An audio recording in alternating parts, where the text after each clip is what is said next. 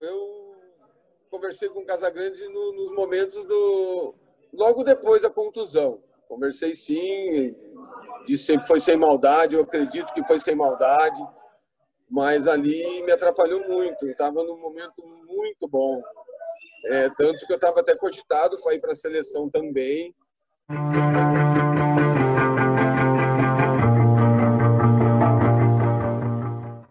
O Vamos para o Jogo recebe hoje um ex-lateral direito que começou carreira no Guarani. Ele foi campeão do mundo com São Paulo em 1993, mas também jogou no Flamengo, no Remo, no Havaí e encerrou a carreira no 15 de Piracicaba. O Vamos para o Jogo recebe hoje o lateral Jura, Jura, seja bem-vindo ao Vamos pro Jogo. Muito obrigada por ter aceito o convite para conversar com a gente. E eu já quero emendar a primeira pergunta. Você se lembra onde você estava no dia 6 de setembro de 1993? Uh, mas com certeza, é um dia inesquecível, né? É, foi minha estreia no São Paulo, dentro do Brasil foi contra o Internacional de Porto Alegre, onde eu tive a oportunidade de fazer o terceiro gol já no final do jogo. E eu agradeço demais o convite, tá bom? Para participar com vocês, contar um pouquinho da minha história. Espero que vocês gostem. Acho que vai ser muito legal, porque a, a gente pesquisando sobre você, para a gente poder bater esse papo, tem muita história aí que eu, que, que eu sei que você pode contar para gente.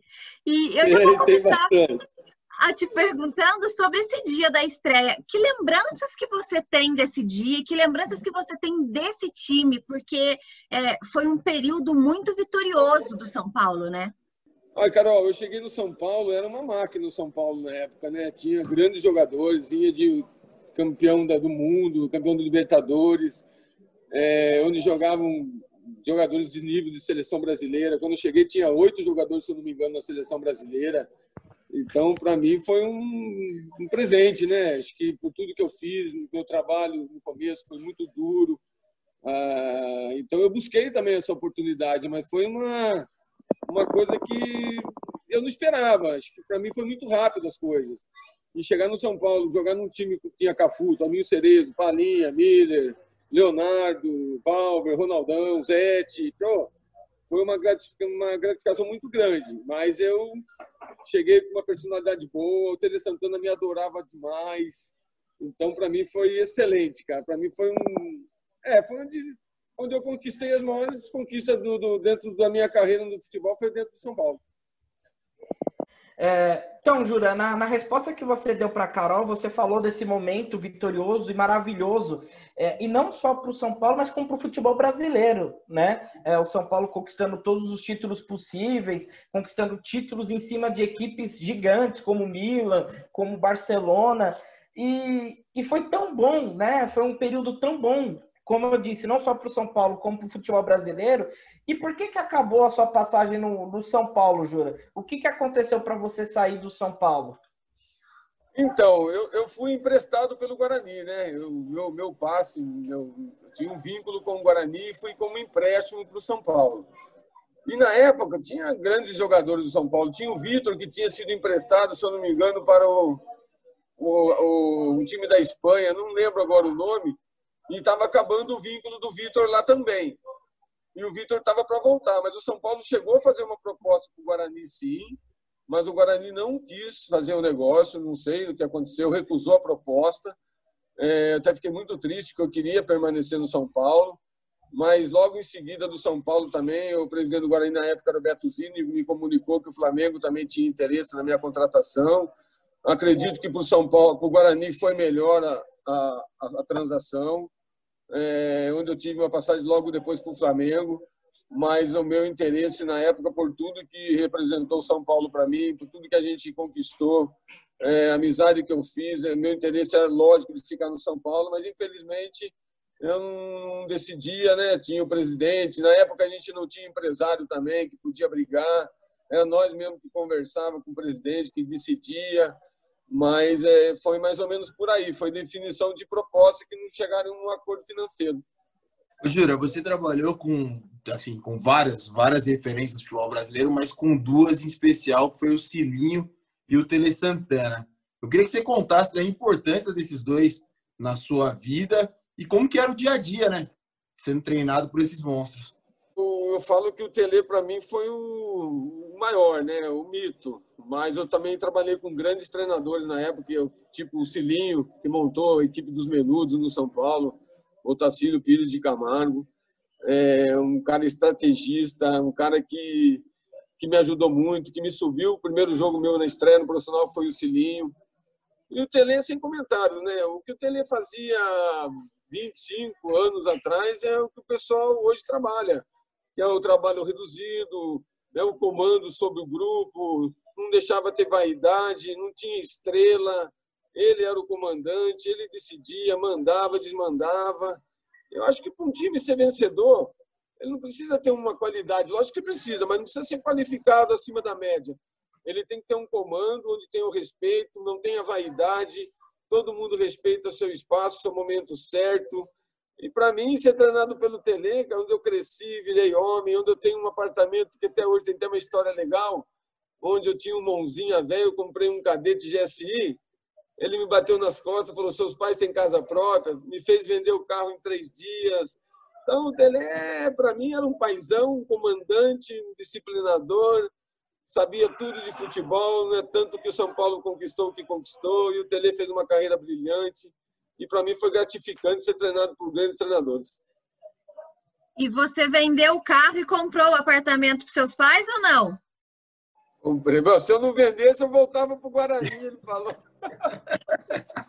Assim, se eu não vender em três dias, você volta para o Guarani. Eu falei, já estou vendendo, mestre, fica tranquilo. E eu tenho até hoje esse apartamentinho aí que a gente brinca aqui em Piracicaba, aqui, que.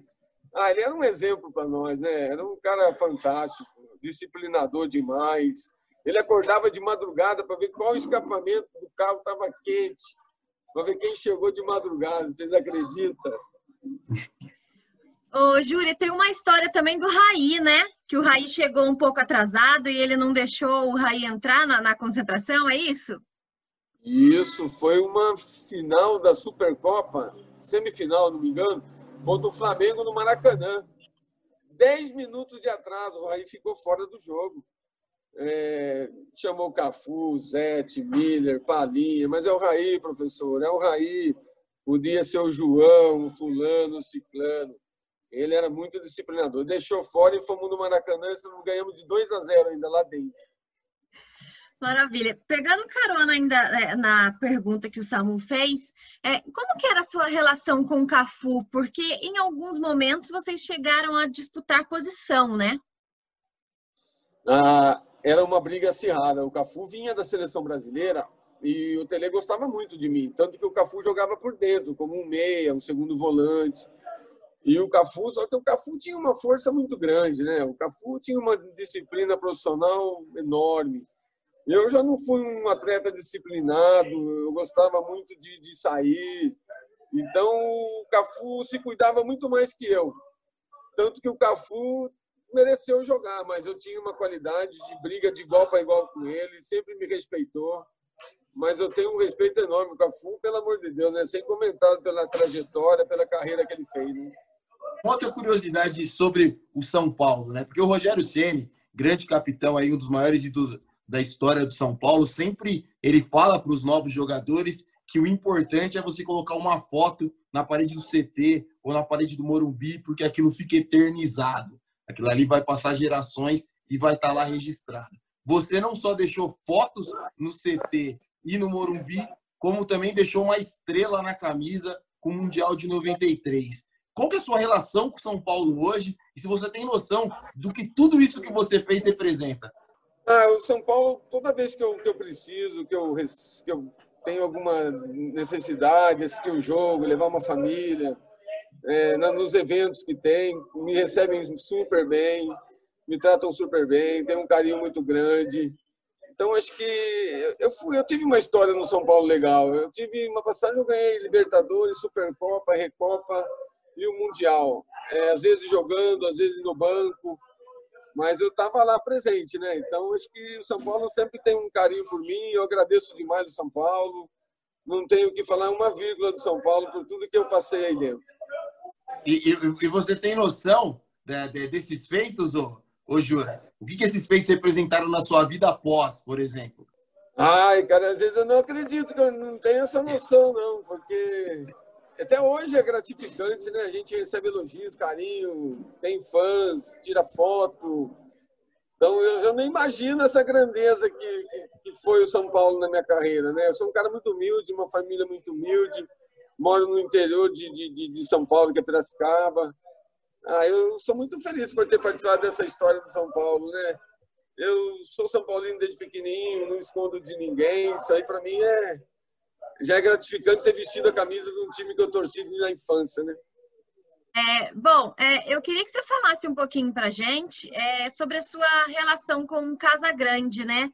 Porque é, teve, um lance que ele acabou entrando um pouco mais forte, você acabou se machucando, ficou aí, se eu estiver errada, você até me corrige, cerca de cinco meses parado.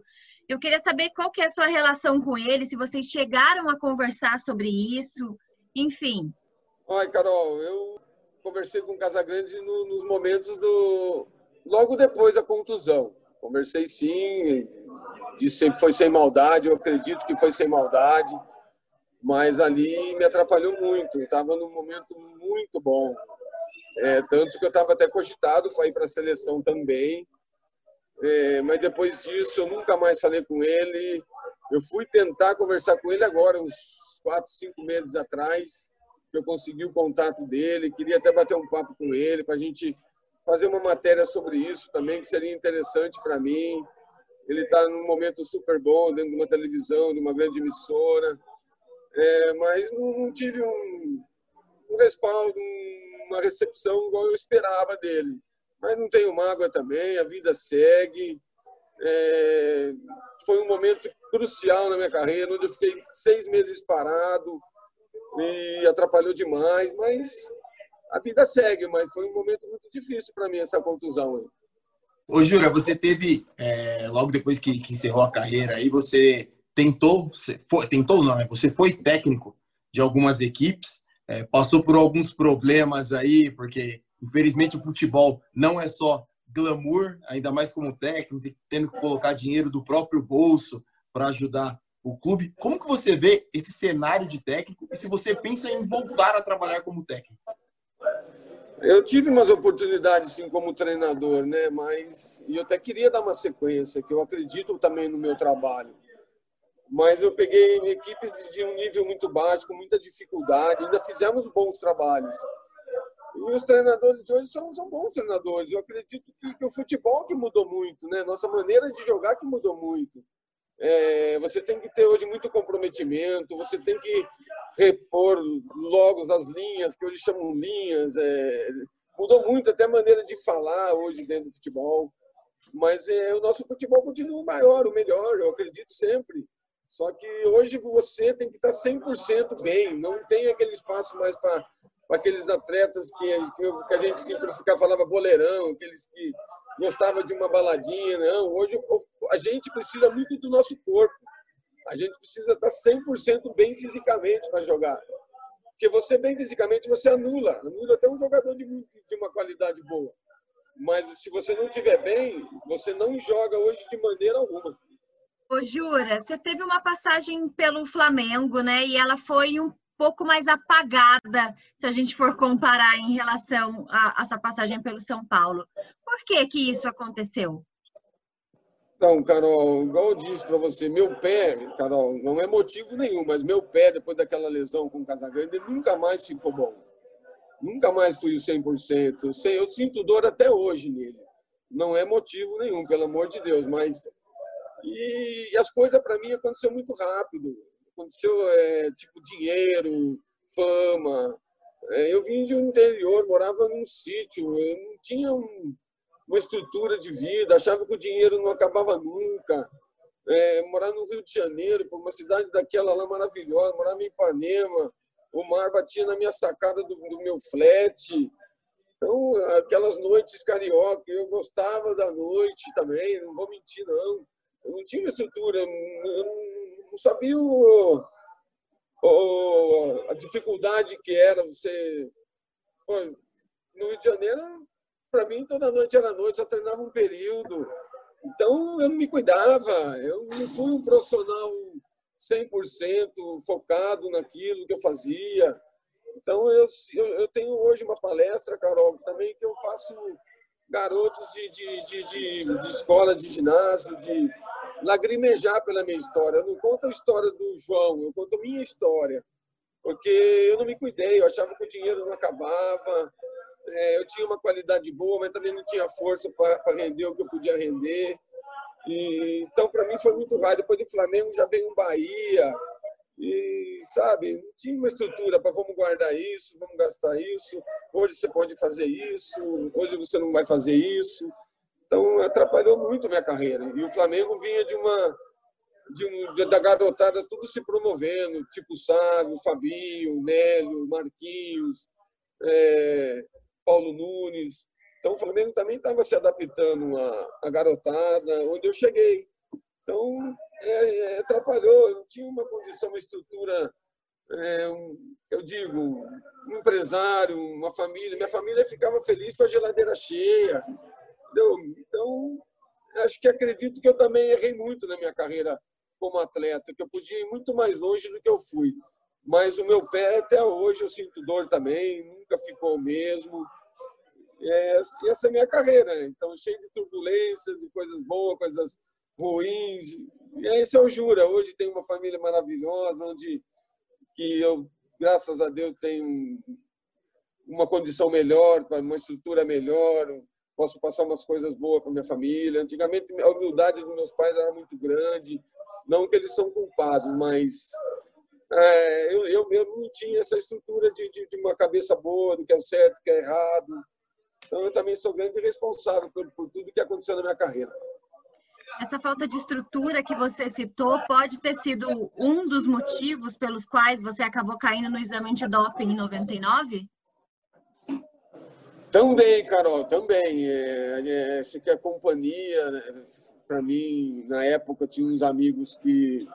Não digo porque se você não quer, você não faz, ninguém me obriga a nada, mas a companhia leva você às coisas. E eu jamais também esperava que ia acontecer isso comigo foi no momento de fraqueza, eu não sou nenhum independente, pelo contrário, uso isso hoje como uma palestra para as pessoas é, mostrar o caminho certo, o que é certo, o que é errado.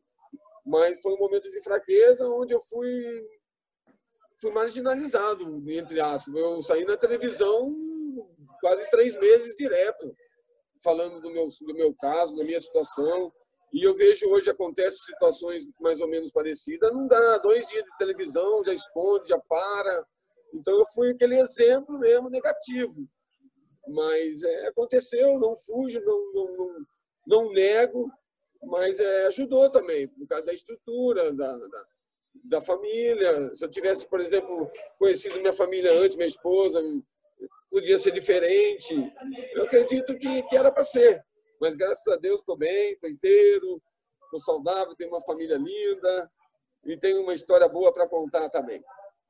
Ô Jura, hoje você trabalha aí na escolinha do, do Jonathan Cafu como técnico aí, treinador, professor, e deve passar, como você mesmo disse, é, boas histórias, bons conselhos na preparação desses atletas. Como que funciona aí na escolinha essa preparação e há possibilidade de daqui uns anos ter um jogador revelado pelo Jura? Não, com certeza. A gente tem uma escolinha aqui em Piracicaba hoje, que é a CT Jonathan Cafu. Oi, Adilson está com nós, amigo, muito amigo da Carol, né? Gente finíssima, meu parceiro. A gente tem mais de 340 alunos, uma cidade pequena, e tem grandes jogadores. A gente tem já alguns contatos. Eu trabalho também com o Luiz Augusto, que é o que é o empresário da Casa Soccer, que tem bastante jogador também no mercado. Então, é, são garotos, né? A gente é mais educadores do que um professor. E o que a gente faz para esses meninos é tudo de exemplo, é o fundamento da bola mesmo. Então, e eu tenho certeza que vai, vai, vai sair um fruto daqui sim. Jura, nossa entrevista chegou ao fim. Queria te agradecer por você ter separado um tempinho aí para conversar com a gente. Te desejar muita saúde, boa sorte aí nesse projeto e, como o Samu mesmo falou, que você possa revelar aí novos talentos para o futebol brasileiro, viu? Muito obrigada e boa sorte aí nessa caminhada.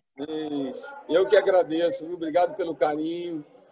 Podia ser melhor, é que meu celular deu um pano e ter corrido para o Adilson aqui no desespero, tá bom? Agradeço demais. Um beijo a todos aí, participantes, os ouvintes que vão nos assistir.